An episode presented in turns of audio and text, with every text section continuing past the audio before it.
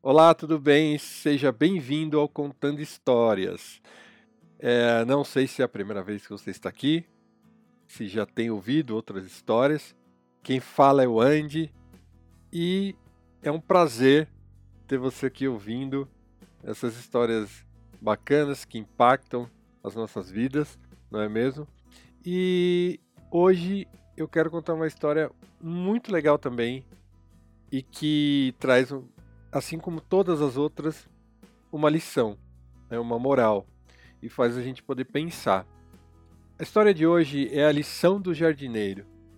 Nos Estados Unidos, a maioria das residências tem por tradição em sua frente um lindo gramado e diversos jardineiros autônomos para fazer aparos nesses jardins.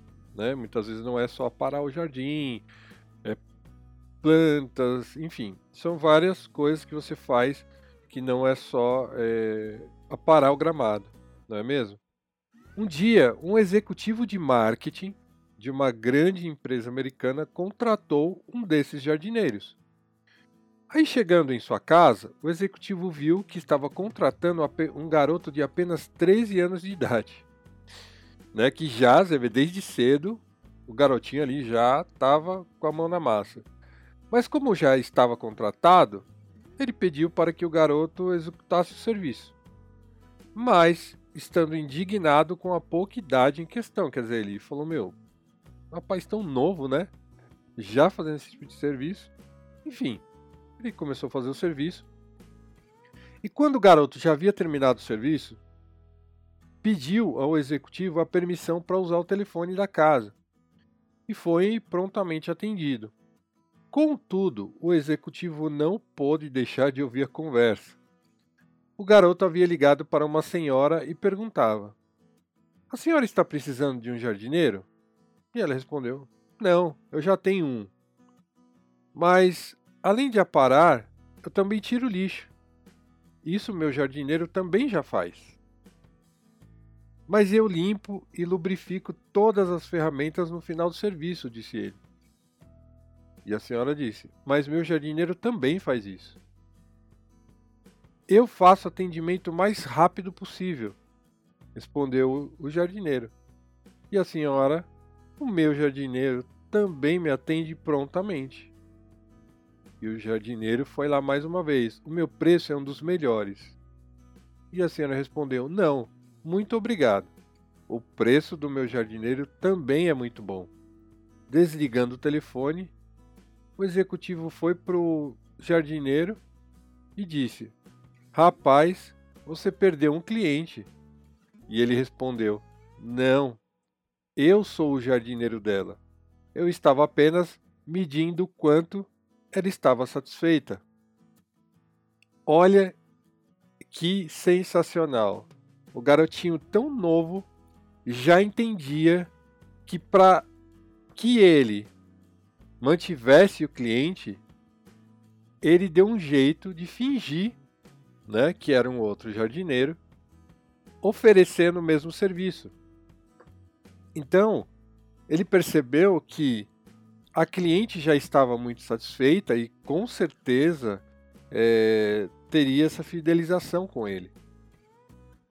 E isso poderia trazer para ele essa mensuração do quanto realmente ele atendia bem, não é mesmo? Então, fica aí essa reflexão. Se você presta algum tipo de serviço, se você é, tem, é, por excelência, é, já mensurar o que o teu cliente fala sobre você, ótimo. Se você não faz isso, seria bom começar a pensar para você já ter uma ideia, não é mesmo?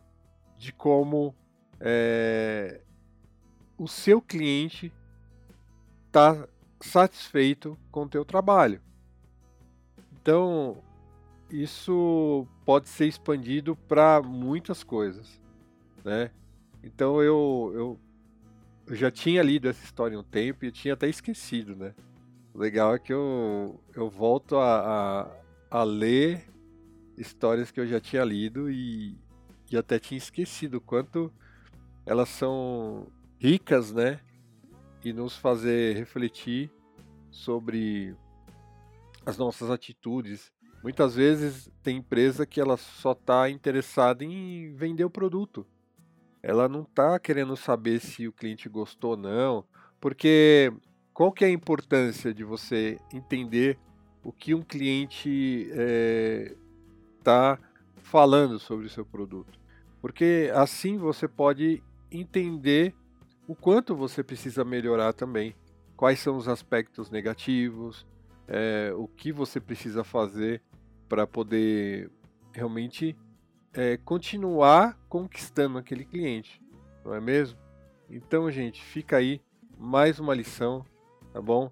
Eu agradeço aí você que está ouvindo, que faz parte, que já segue aí o nosso podcast e a gente se vê numa próxima história.